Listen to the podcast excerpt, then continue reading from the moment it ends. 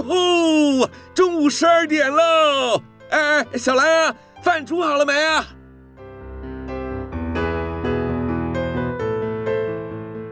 您现在收听的是云端新广播，FM 九十九点五 New Radio，最自由的新声音。现在收听亲子加油站，有办法改善小兰跟我的亲子关系吗？应该有机会吧。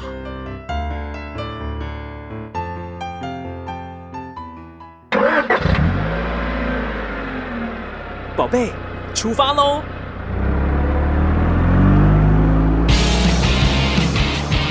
亲子加油站，帮您加满教养正能量。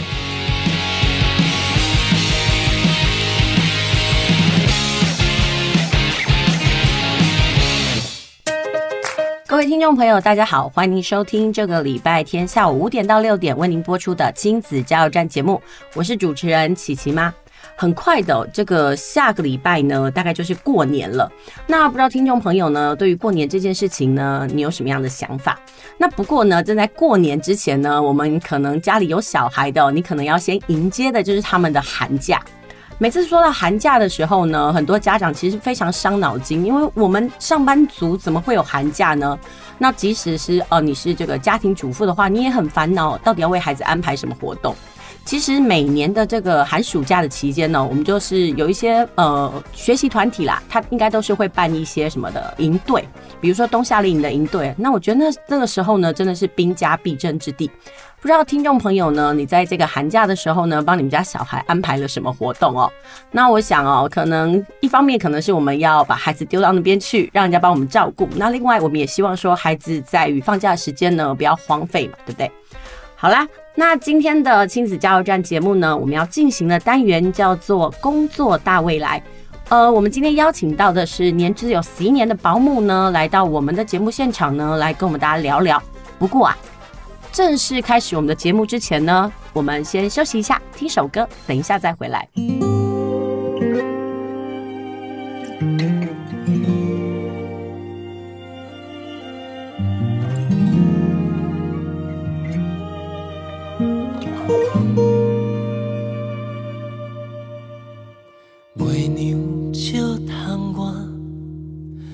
着起床来煮食。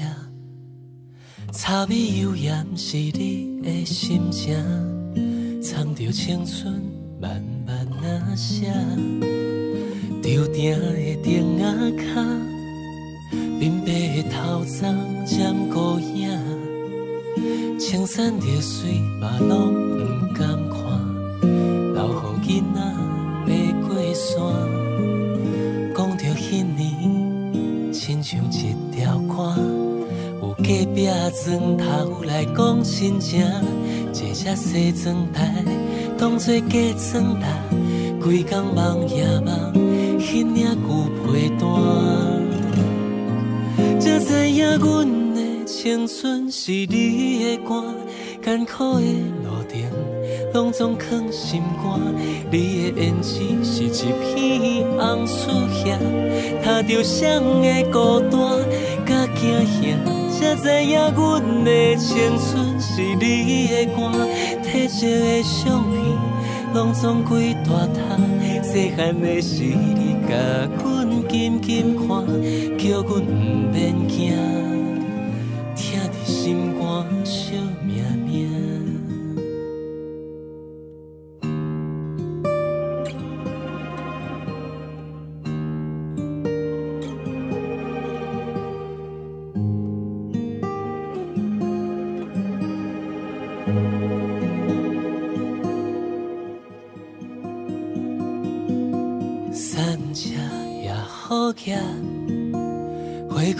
啥拢是命，你讲人生着爱斟酌行，毋通放予风吹拍断线，所以阮来写着这条歌，有你请阮的双手来作伴，心肝毋通疼，大雨也着行，心内迄个形影犹伫这。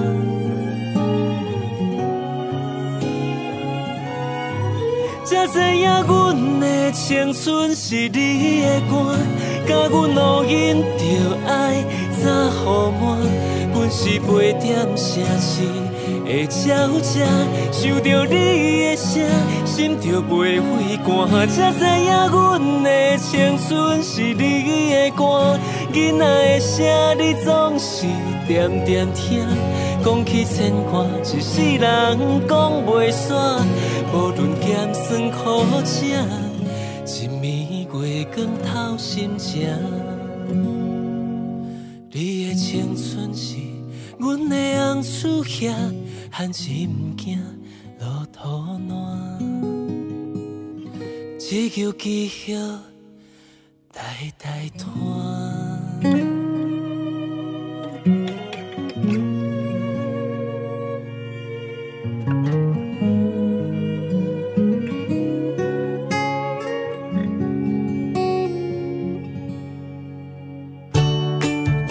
做大未来，阿爸阿母恭候你知。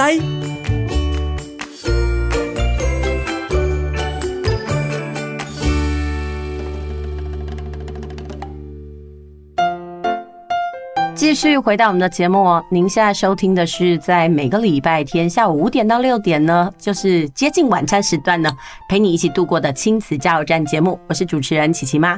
今天的节目呢，我们要进行的是工作大未来。今天要跟大家聊一聊，就是保姆这个职业。尽管说现在这个少子化呢，每个人都生的很少，哎，其实也不是说生的很少，有的真的是生不出来，即使想生也真的是耗费巨资哦。但是今天不是讨论这个试管婴儿啦，或者是怎么样生小孩的问题，我们今天要跟大家聊一聊保姆这个职业。那今天呢，我们邀请到节目的呢，是一个有年资十一年的保姆哦，雅文来到我们的节目现场。雅文你好，你好，琪琪妈。哎，雅文，你可以跟我们大家讲一下，就是今天被我邀请来上节目，感觉怎么样？很新奇，很新奇哈。对，我们今天想要跟你呃。请你来跟我们大家分享一下，就是说保姆这个职业，嗯，哎，很多人都觉得说，哎，每个职业都有刻板印象嘛，对对，对。比如说像老师，他就觉得说，哎，可能要呃一丝不苟啦，或者是说，哎，那个写字要很漂亮，对。然后就是不能出错，然后人生要个典范。那像消防员，可能身体就要很健壮，嗯。好，那我想问一下哦，你觉得一般人对于保姆哦，就是你比如说你跟别人讲你的职业是保姆的时候，大家都会有什么样的刻板印象？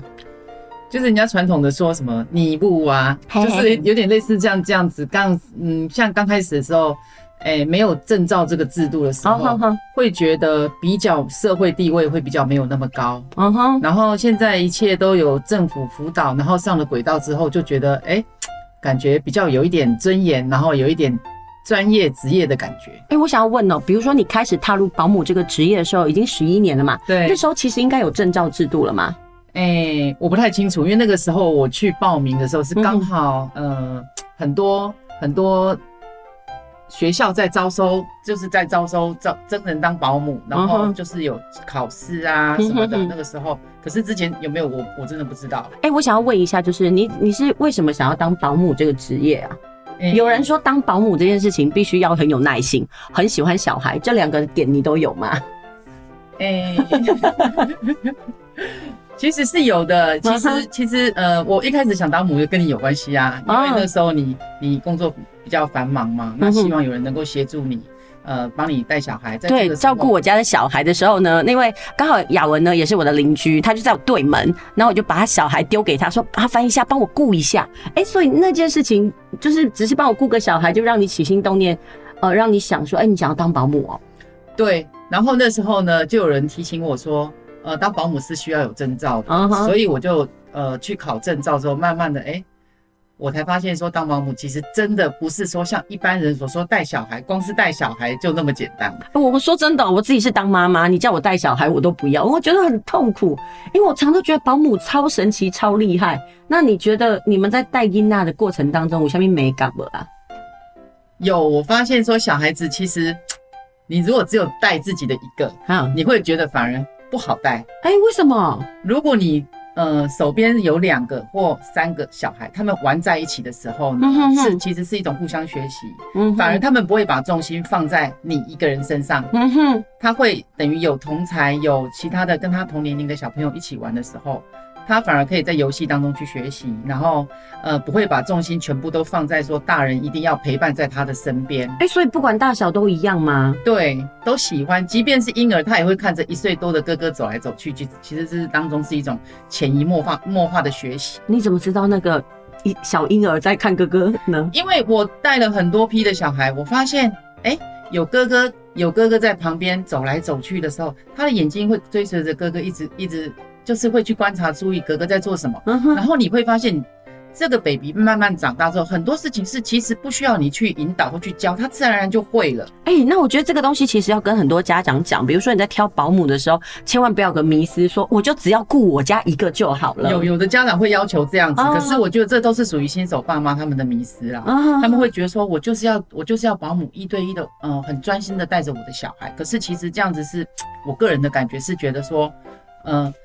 你你等于是剥夺了他模仿学习的机会。哎、欸，我觉得你这个点真的很不错。我觉得其实也可以跟很多的听众朋友来讲，如果你是新手爸妈，如果你在找保姆的过程当中哦，我觉得其实专业的那个建议哦，我们可以听取一下。比如说他今天刚刚就跟我们讲到了，我相信也很多保姆，比如说我说真的啦，如果假设我现在去找保姆，那我心里其实就有一个设定，我希望你就只照顾我的小孩，那。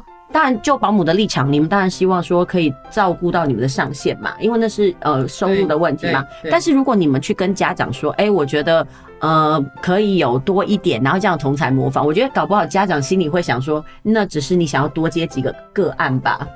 嗯，是不是？你有没有这样的想法？可是现在政府它也有规定，你不能要求保姆一对一。嗯哼哼，对，这是政府的规定。嗯哼，因为现在有准公公化啦，还有一些规定下来的话，其实对保姆相对的。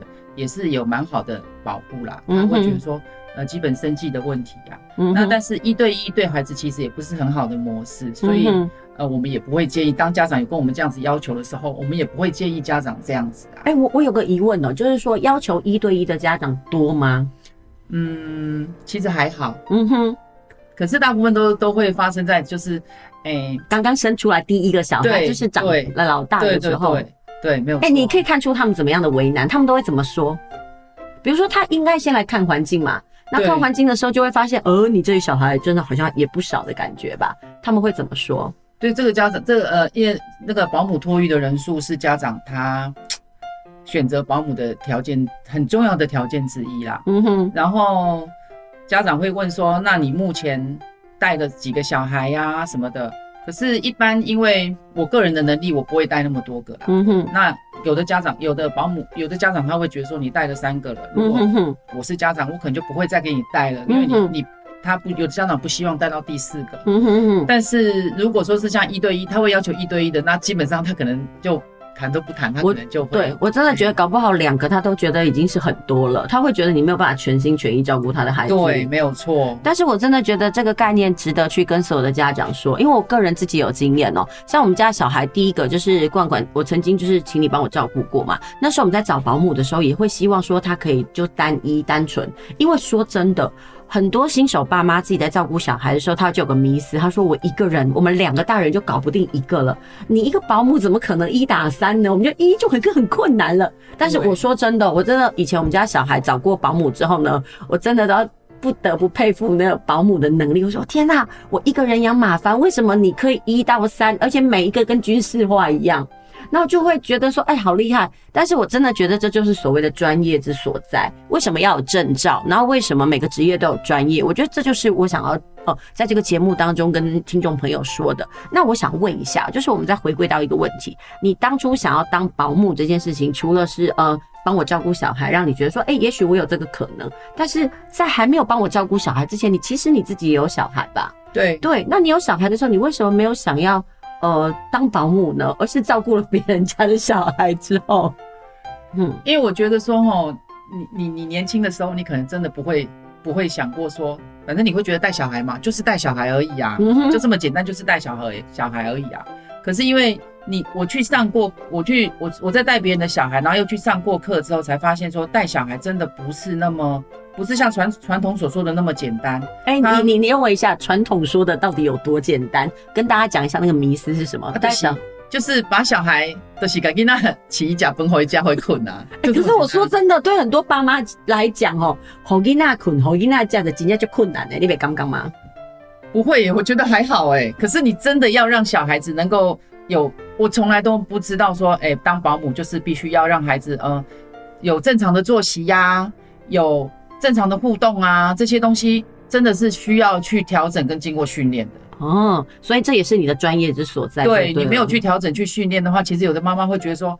嗯，我整天就是在喂奶跟喂奶跟吃饭跟睡觉，然后我就觉得天哪，我怎么整天都在搞这些？真的，很多妈妈在家里真的是单独照顾小孩的时候，她会觉得很沮丧，会觉得自己一点产能就没有，我就只能对着那个不会讲话、只会哭的孩子，我就只能喂他吃饭。那我们常说要早教早教，真的不要想啊，真的没有办法做到这件事情。嗯，嗯好，那我们还是要回到就是保姆专业性的问题哦、喔，就是你当初呃，就是突然觉得说，哎、欸，自己想要当保姆了。对，好，那。你从开始萌生那样的想法到呃，你真的开始落实要去做这样的训练，中间有任何的挣扎吗？还有家庭的支持是如何？有家人都很支持我做这个行业，因为一开始呢，我开始当保姆的时候，我自己的小朋友也很小，嗯，大概国小三四年级吧，嗯。那一般会当保姆的女性，基本上都可能是想说，第一个就是可以照顾得到自己的家庭，嗯，然后第二个就是哎、欸，还可以有自己的工作，嗯哼。可是。我当初也是这样的想法，可是当当初你当当你真的完全投入之后，你就会发现说，原来不是这么一回事。哎，不然是怎么一回事？因为你会发现说，你在带别人的小孩，会比带自己的小孩更用心。然后你会发现你的心思全部都在这些小孩身上，然后你全部都必须忙碌这些小孩的事情。其实真正自己家里面的事情，其实是没有办法去进行的。你只能够说是我懒够够叠处哎，可是其他事情完全是没有办法做的。所以真的，我觉得当保姆除了有爱心、有耐心之外，要真的。酷得屌，台语叫做守得住，有办法待在家里。哎，我问你，你其实呃，比如说像你们这样是保姆，都有加入协会嘛？然后你们还有分区嘛？那你会发现一下，就是说，呃，像你个人跟你一样的同业，就是那些保姆的一些人员，他们有什么样的人格特质吗？你发现人格特质哦？对，就是他有，你会觉得会当保姆的人，会不会都有一种气质或是一种感觉呢？我觉得这很难讲哎、欸，因为我发现说，好像当保姆的。我这些同才里面啊，嗯，然后你会发现这些同行的那个，有些是非常，呃，非常就是很，你你会感觉他是非常善良的，嗯，然后有的你会感觉他是非常的，呃，对小孩是非常专业、非常有办法的，嗯哼，那你会从中去跟他请教或学习。其实每个都有不同，有的是以耐心取胜，对，然后有的是以技巧取胜，真的没有一定是怎么样。就像小孩的那个种类也百百种嘛。那我要问的是，那你是什么样的保姆？哇，你个人自己觉得？我的观念，我是觉得说，我希望小孩子来我这里，就是能够，哎、嗯欸，他可以玩得很开心，然后他可以，嗯，就是台语叫做好吃好啉好困好耍这样子。嗯、然后基本上我不是那种，呃，对小孩非常严格要求，他一定要，一定要，呃，怎么做，或者是一定要听我的，或怎么样？我觉得。我算是蛮随和、蛮善良的保姆吧，而且我挺喜欢跟小孩相处，因为我觉得说你可以看得到，在在孩子的身上，你可以看到人性最单纯、最最最可爱的一面。哎，真的，有时候我都不得不说，那些当保姆的呃人哦，他们可能给人家感觉就是，我觉得都不老。像我们家的保姆，我就觉得说，哎，他。其实五十几岁要，迈上六十，他都说他要当阿妈，我就觉得他是妖姬耶。我就觉得，哎、欸，保姆科是不是就是因为你都是跟一个那年纪很小的小孩在一起，所以整个感觉起来就是单纯很多，不止生活单纯，嗯，然后跟孩子不只是不只是因为孩子的单纯，主要也是因为生活生活的形态是很单纯，就是你面对的就是孩子而已，真的不用用很多的心思，然后不用用很多的那种呃太多的想法，孩子他就是很单纯，他饿的就是。表达他饿了要吃要喝这样子要玩这样子，就是非常单纯的，所以基本上我觉得说，呃，这个行业的的的从业人员呐，基本上我我我觉得百分之九十九点九都是很单纯很善良。哎、欸，其实绝大部分都是从家庭主妇开始起的，对对，对，所以他们生活也相对单纯很多，就对了，没有错。嗯哼，好啦，我们谢谢雅文在这个阶段跟我们的分享哦，跟我们聊一聊他当初是为什么踏入保姆这个职业，还有呢，他对于保姆的期待是什么？那我们先休息一下呢，我们先听首歌，等一下再回来。那我们来听雅文来跟我们分享一下，就是说在保姆工作的甘苦谈。其实，在刚刚的节目当中，他已经有讲了，呃，在照顾小孩的过程当中呢，他原本以为可能会有很多自己的时间。间，然后呢，就是很单纯，但是突然发现哦，真的。踏入这一行才发现说，哎，原来自己所有的时间都被绑住了。那我们等一下来听听他来说一说，呃，就是在这个就业的过程当中呢，他个人有什么样的想法跟体悟。我们休息一下，等一下再回来。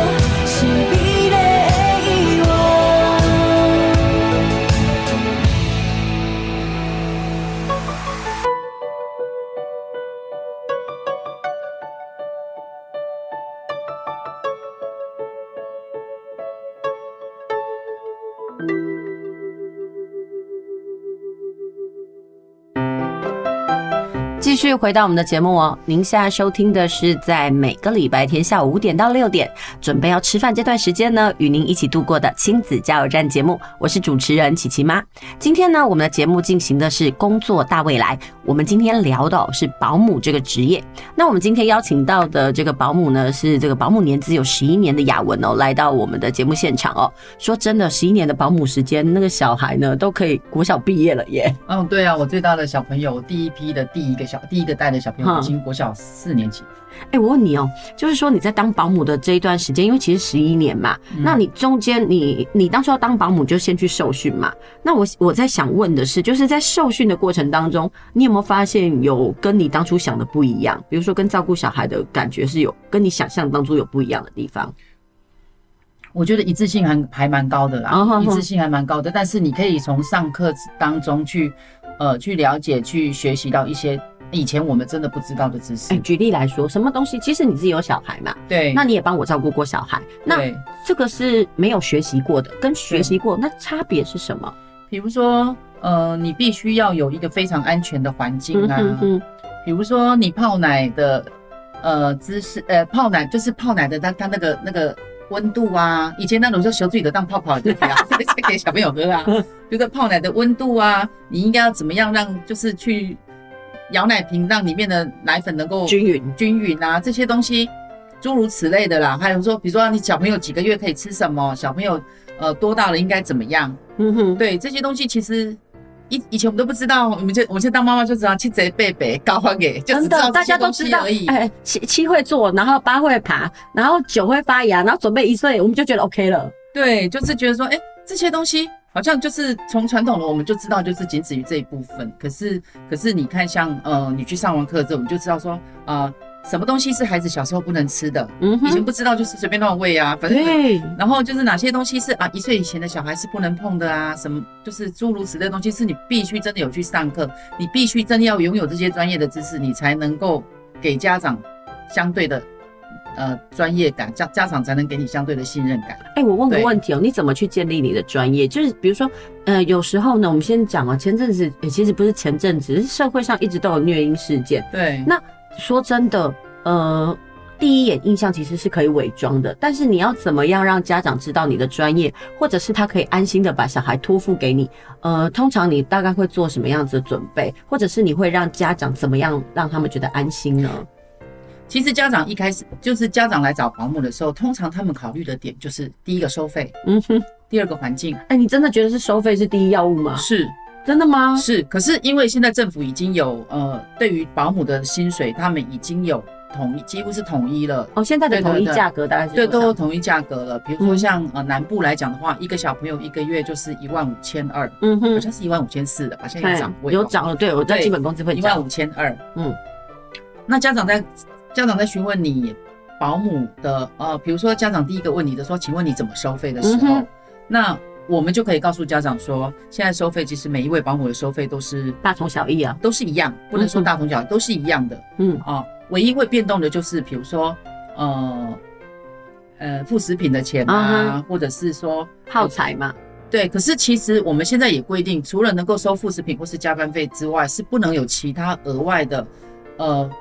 其他额外名目的收费，举例来说，什么叫其他？冷气费啊、哦，有人这样子收啊？嗯、对，有啊，什么冷气费啊，然后什么洗澡费啊，就类似这些东西。对，真的有有保姆之前会这样做，可是现在因为保姆。保姆跟家长的合约里面其实是不能够收这些东西。哎、欸，可是说真的，我们家小孩以前到保姆那边啊，就是吃喝拉撒全部都包了啊，那个顶多再给副食品就多一点。有啊，副食品跟三节嘛，对对对，跟三节。哎，三节现在也固固定了吗？对，没有没有没有没有固定，就是这这是属于你跟你跟家长之间的就是雇主间的契约就对。对对对，然后就是年终就是一个月，基本上是大致是如此。嗯，然后家长问这些的时候，我们就可以告诉他说，其实。呃，保姆的费用其实是现在都差不多统一了，所以家长要考虑的并不是费用的问题，嗯哼，而是呃，就是像你外面的，就是说呃，软体跟硬体的设备。好，那你可以跟我们讲软体是哪些？所谓的软体就是指保姆本身个人的特质，嗯，那硬体就是你觉得说，哎，这个环境我是否喜欢？嗯，我觉得这个环境我看了，我觉得很适合，非常好啊，比如说安全、干净，然后是呃没有其他干扰的，比如说呃。除了这个家的成员之外，还有别人的这些，是基本上是家长都要考虑的东西。哎、欸，那我想要问一下，如果说我们是站在为家长把关的立场，比如说我们在选择保姆上哦。呃，哪些东西呃，比如说成员啊这些，哪些东西是我们要特别去留意跟观察的呢？因为有些新手爸妈真的也不知道，所以他应该得去问嘛。那什么东西是你觉得以你自己保姆的立场，你觉得新手爸妈该了解的？其实新手爸妈他到一个环境里面，他主要就是看这个环境他喜不喜爱而已。因为至于因为安全性的问题来讲的话，其实呃我们的那个直属的中心呐、他们都会帮我们把关了，他们已经检查过环境合格了，才会发给你托运托育证照。所以这个环境安全的问题基本上是可以放心的。但是主要就是这个环境这个摆设你喜欢吗？嗯哼哼。然后再来就是保呃所谓软体的部分，就是说，哎，这个保姆的人格特质，你跟他聊不聊得来，有没有办法？呃，托育理念是相同的。嗯哼，就是。这两个部分的问题。哎、欸，那我想要问，所谓的托育理念，大概你接触的家长有什么样不同的理念呢？比如说，有的家长他会要求，因为现因为现在年轻人大部分他都会呃照书养，哎，真的我相信，那他可能就会看到书上有很多的知识啊，他可能他。哎、欸，我想要趴睡啊，嗯、然后呃，我觉得我觉得想要让小小朋友吃手指食物啊，或是我要吃圆形的食物，我就是要家长呃，我就是希望保姆能够怎么做怎么做。我是、哦、我知道那种圆形食物，还有就是让他手指食物，意思就是让他抓。对，哎、欸，我真的有时候就是考考量到那个有些保姆就是他很轻屁熊，这个东西他没有办法接受哎、欸，这这跟轻屁熊没有其实是没有关系，因为。呃，我希望家长也要很也要体谅保姆，就是因为我们不是只有带一个，嗯哼，那呃我们在带两个甚至于三个的时候，我们真的没有办法好好的让孩子去做这这一块。但是其实像你说手指食物，就是呃我们有做小馒头，有的时候我们会给小馒头或者是说小饼干，让小朋友去练习。练习、哦、手部的精细，对，其实这就算是手指食物，但是我没有办法让他们做到说整个食物用抓用撬哎，这样子我真的做不到。我说真的，我也我也不行，这就是属于托育理念的问题。嗯、然后还有就是，比如说呃，家长会要求说我要趴睡，可是基于安全性的问题，我们也必须要拒绝。这个就是属于托育理念的一个沟通、嗯。那有的家长他觉得说，哎呀，我的小孩感冒了，我就是不想要让他去看医生，我希望他能够自然疗法。真的有遇到，真的有遇过这种这种这种家长。他觉得说，我就是要拖到真的，哎、欸，不行了，一定要去看医生了，我才要带他去看医生。等一下，这种东西就跟那个什么，其实在学校的团体生活一样，我们对小孩这个东西没关系，要自然建构。但是其他小孩就是要因为你的感冒而受影响吗？呃，对，所以说我们这个后来就会加在我们自己，我们自己会跟家长沟通，嗯哼，然后在合约里面，因为现在保姆跟家长是属于合约制，嗯哼，就是我们走的是契约制，嗯哼，然后我们会加在合约里面，就是说。希望孩子有感冒的话，就是能够呃去看医生。但是如果家长觉得说我不想要看医生，我想要我去看的医，或者是我想要自然疗法，或者是我看的医生，但我不给药吃。哎、欸，其实我有个问题哦，你看哦，就像你们在照顾小孩的时候，都不是只有一个嘛？对。那如果其中一个，那其他健康的小孩的爸妈难道不会有抱怨吗？公，哎、欸，阿你为点问是要弄嘞？对，所以我们基本上有发烧小孩，我们是。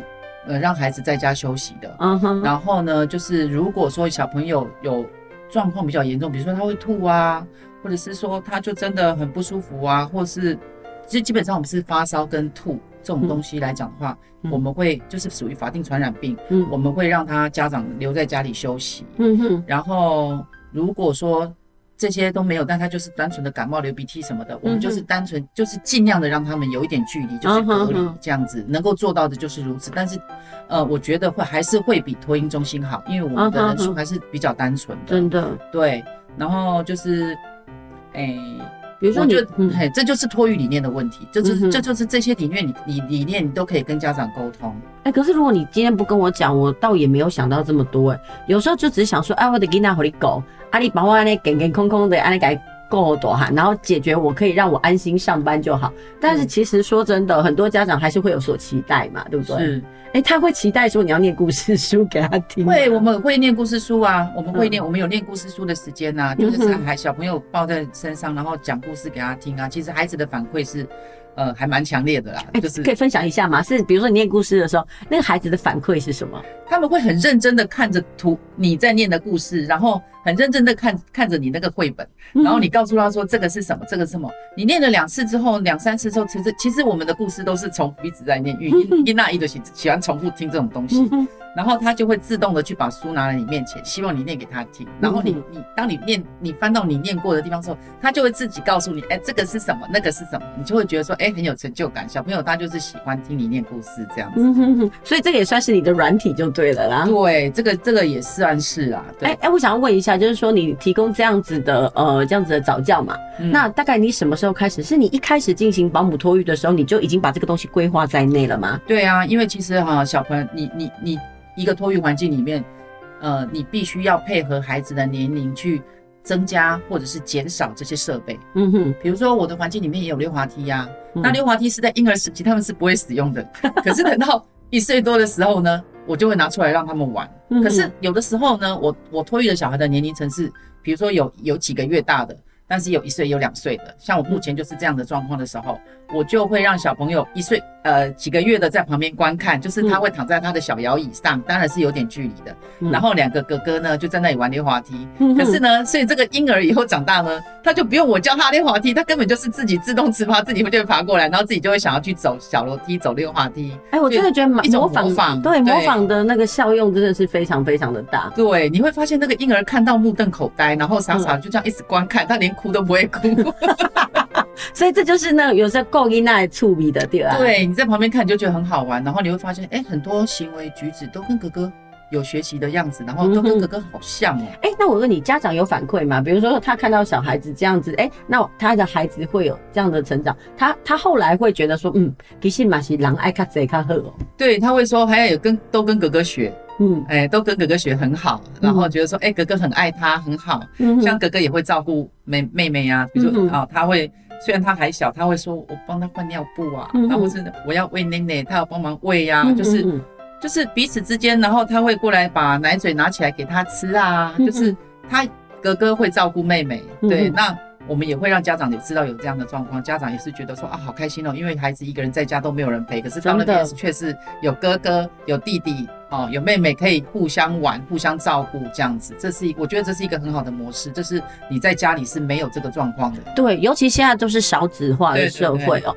其实如果自己真的没有办法生很多，到保姆那边有很多，其实也是一个小型的社会啦。对对对，我觉得，我觉得对孩子来说，既不多又不少。我就我觉得我觉得挺好的，刚刚好，你知道吗？真的真的对。好，那我们先休息一下哦，我们等一下再回来到我们的节目。那下一阶段呢，要来谈一谈所谓的保姆甘苦谈，因为我们刚刚谈到的都还是所谓的工作层面嘛。嗯。那我们就要谈一谈，就是说，如果真的很有心想要进入这个职业，我们不能都讲到小孩子可爱的部分，总要讲一些好像刚刚哎，我下面给谢谢你要要进入这个职场的时候，你要先想想看的部分。嗯。好，那我们先休息一下，等一下再回来哦。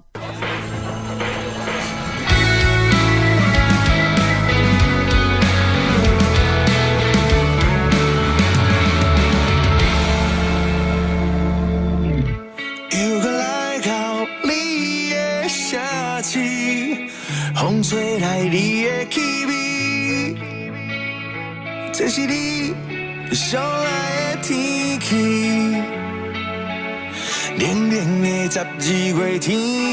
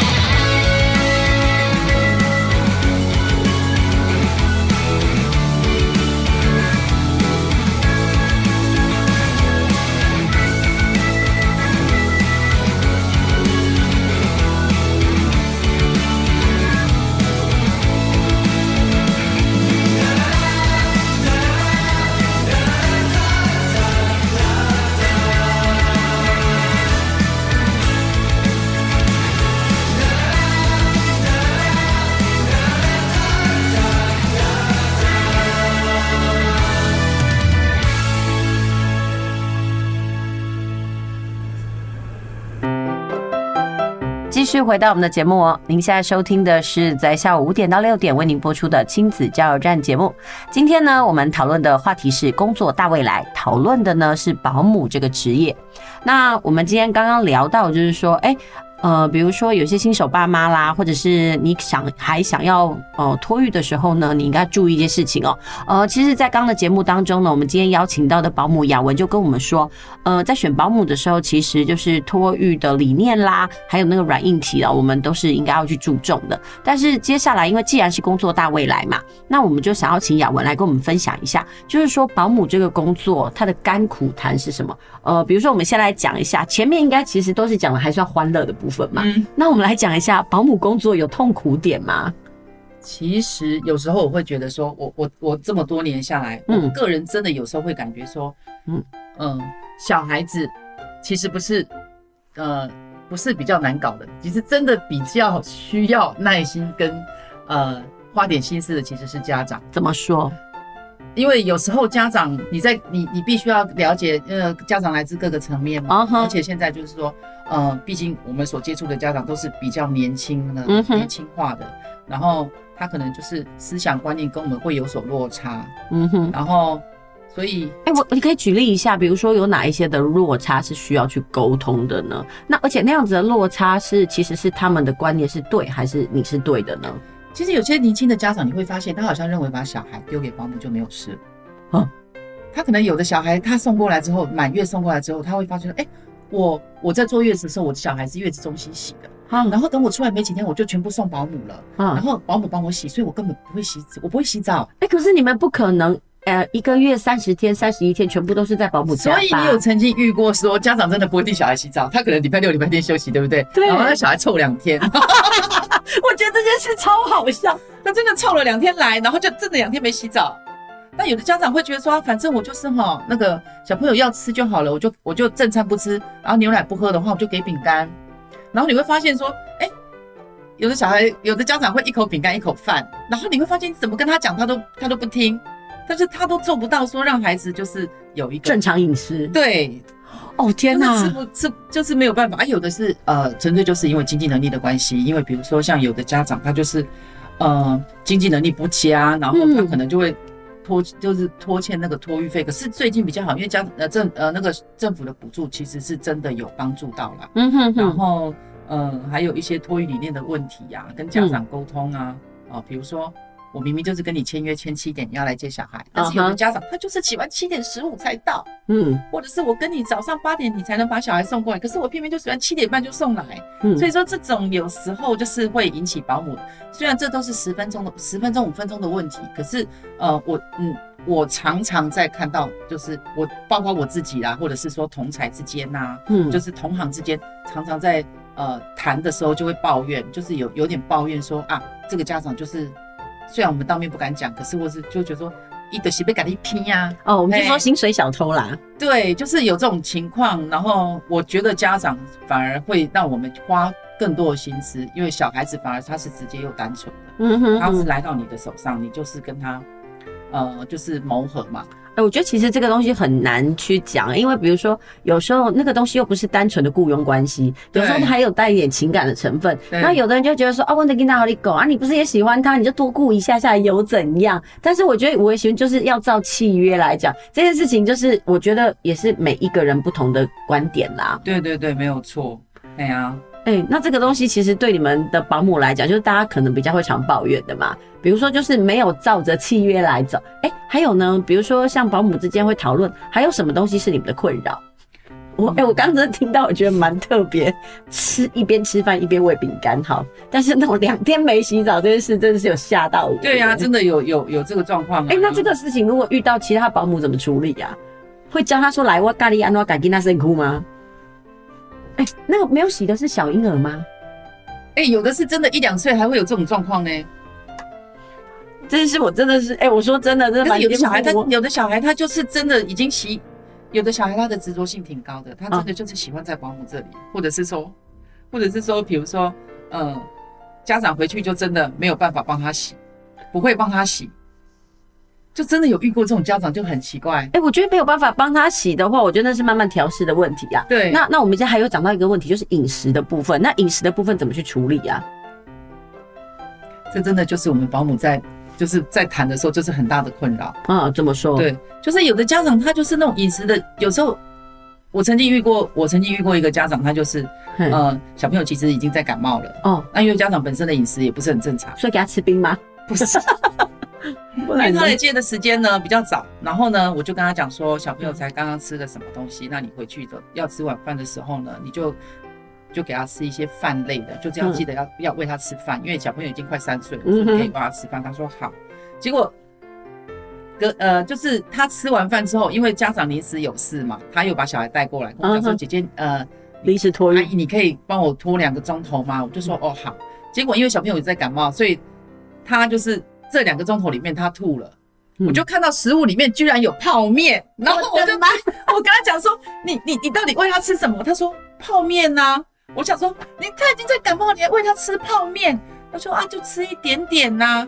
然后我就觉得说，其实有时候现在的那个，我懂我懂，有的职业妇女她真的，她就真的没有办法做到这一点了。所以有时候我们会，我们也会体谅家长，也其实也是跟家长之间一种良好的呃良性的关系，就是。我有准备食物，然后我会让你带回去。如果你真的没有办法回去，没有办法那个，就等于哦，我让你带回去给小 baby 吃，嗯，是我准备的食物。然后比如说就是他们说的宝宝粥，或者是说食品食呃那个 baby 粥这样子，然后让他回去真的没有办法的，没有办法呃，就是给他正常吃，或者他自己没有办法准备的准备的时候，就是呃。他就这个，他就是现成的，就是有他煮好，他蒸好，他就可以给小孩吃。然后 没有，我真的觉得那件事情有点，我让我觉得匪夷所思。其实我说真的，很多时候我们都认为说是家长要很在乎孩子吃什么，但是有时候你们保姆端这边遇到的，反而是你们比家长更在乎孩子的饮食的均衡哦。每一个每一个类型的家长真的都不一样，所以你必须也是要会观察说家长他其实他是什么样类型的。我也有曾经遇过家长说，我希望我的小孩都是吃，呃，有机的食物，嗯，对，然后我回去会检查他的大便，嗯，然后我心想说，这样子其实真的保姆也没办法接受，我会觉得说我我怎么能保证说食物一定是要有机的，嗯哼哼，因为我们的副食品才收一千块，我这样怎么保证有机的食物那有多贵啊？嗯，我们都是去菜市场买新鲜的食物，但是我不敢保证是有机的。欸、真的是狼爸爸种吼，所以够可以爸爸种，家丢马爸爸种，所以吼真的是要怎么样？我觉得没有办法满足到每一个人的需求，但是至少有一个平衡值嘛。对对对，所以说，对 对，所以说那个那个呃，这就是你跟家长托育理念的。沟通，对，就是你们要怎么样去调和就对了。所以其实，可是我们在签约的时候也有也有一个合约，就是说，嗯，也有一条就是说，如果说我们，呃，这一第一个月。托育的第一个月是一个磨合期，如果家长觉得不 OK，或者是我们觉得说实在是这个家长也很奇葩，我们也没办法配合的时候，是随时可以解约的。你知道吗？我们今天终于是听到保姆的立场来讲话，之前都是家长说，哎、欸，我们很害怕遇到那种虐婴的，但是说真的，家长也怕遇到那种难以配合的。对、欸，其实应该是这么说，也许是你在这边都已经呃都调理好了，然后规矩都建立好了，就一回到家里，姑爷糟践，但你又要重新来过。对啊，你家长，你明明就叫我要戒奶嘴，为什么回他奶嘴是？一直吸在嘴上，就对呀、啊，你明明叫我要戒尿布，可是为什么你在家都是带着尿布？我到底要我怎么样？对，对，所以说他们指望保姆能够做这些事情，但是你希望家长在家里是能配合的。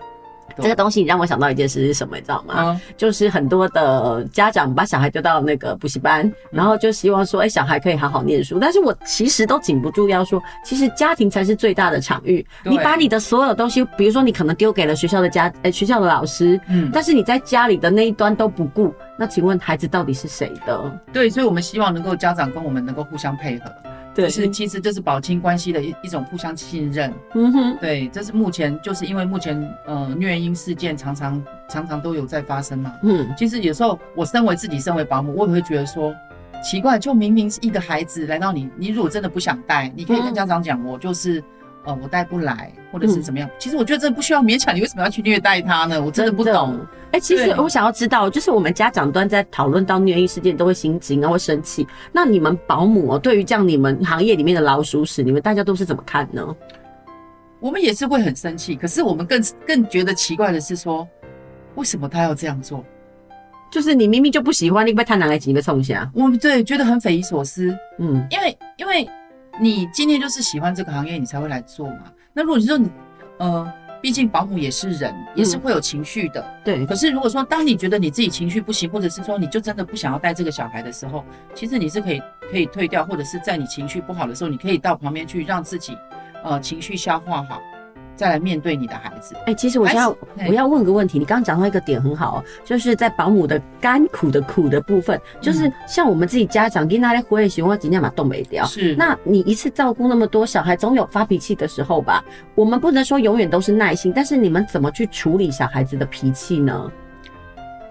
其实保姆真的要比一般行业要多一些耐心，嗯、哼而且更要懂得去抒发自己的情绪。嗯哼，然后就是像我的方式，我会觉得说。我的情绪低落，或是我觉得小孩朋友你们哭的真的很吵的时候，我会让他稍微发泄一下他的情绪，然后我到旁边去，嗯，然后等于有一点漠视的漠视的那个那个那个，就是理出一个安全范围，对，然后等到我自己呃情绪已经可以去面对你的时候，然后。我就去好好的安抚他，嗯，或者是有的小朋友给起一直是欧北灰呢，嗯，他就是要你爱他，对，我回回没有人理我的时候，我就点起呀。哎，你发现这样的状况多吗？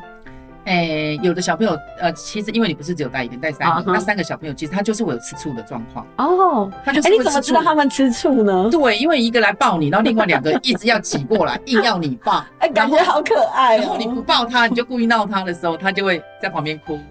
对，他就希望你去特别，你对他特别，你就是只有抱他一个，你不能抱别人，他就会把别的小朋友推开，oh.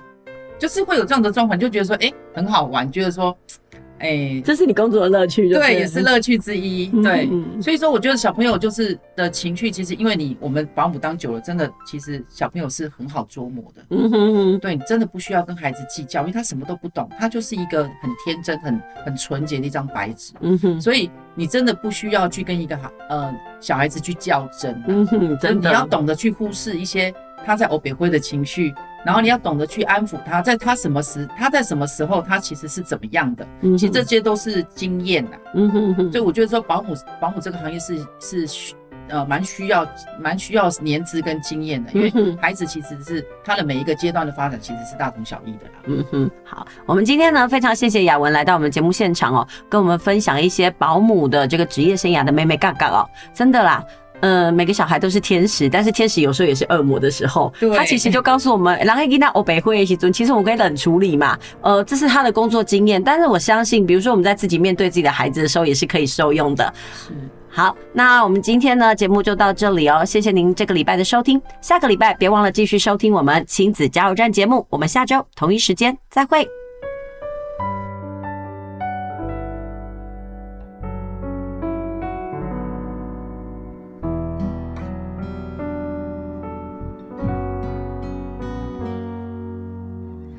你亲像梦，梦醒一切变成空。美丽的路，如今变甲这黑暗。是你予阮希望，为何向心将手来放？孤单的路，愈行愈迷茫。刺对红叶的花丛，加霜雪来。一天一天等待心爱的人，日日夜夜不忘，原来是阮在做梦，梦只算出阮一人。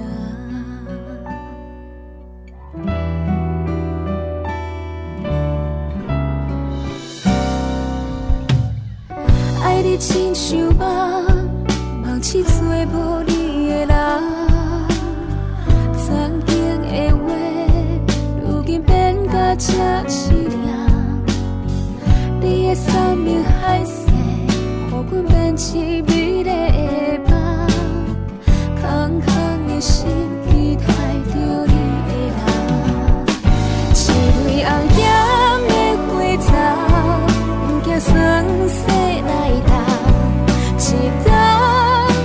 想着心爱的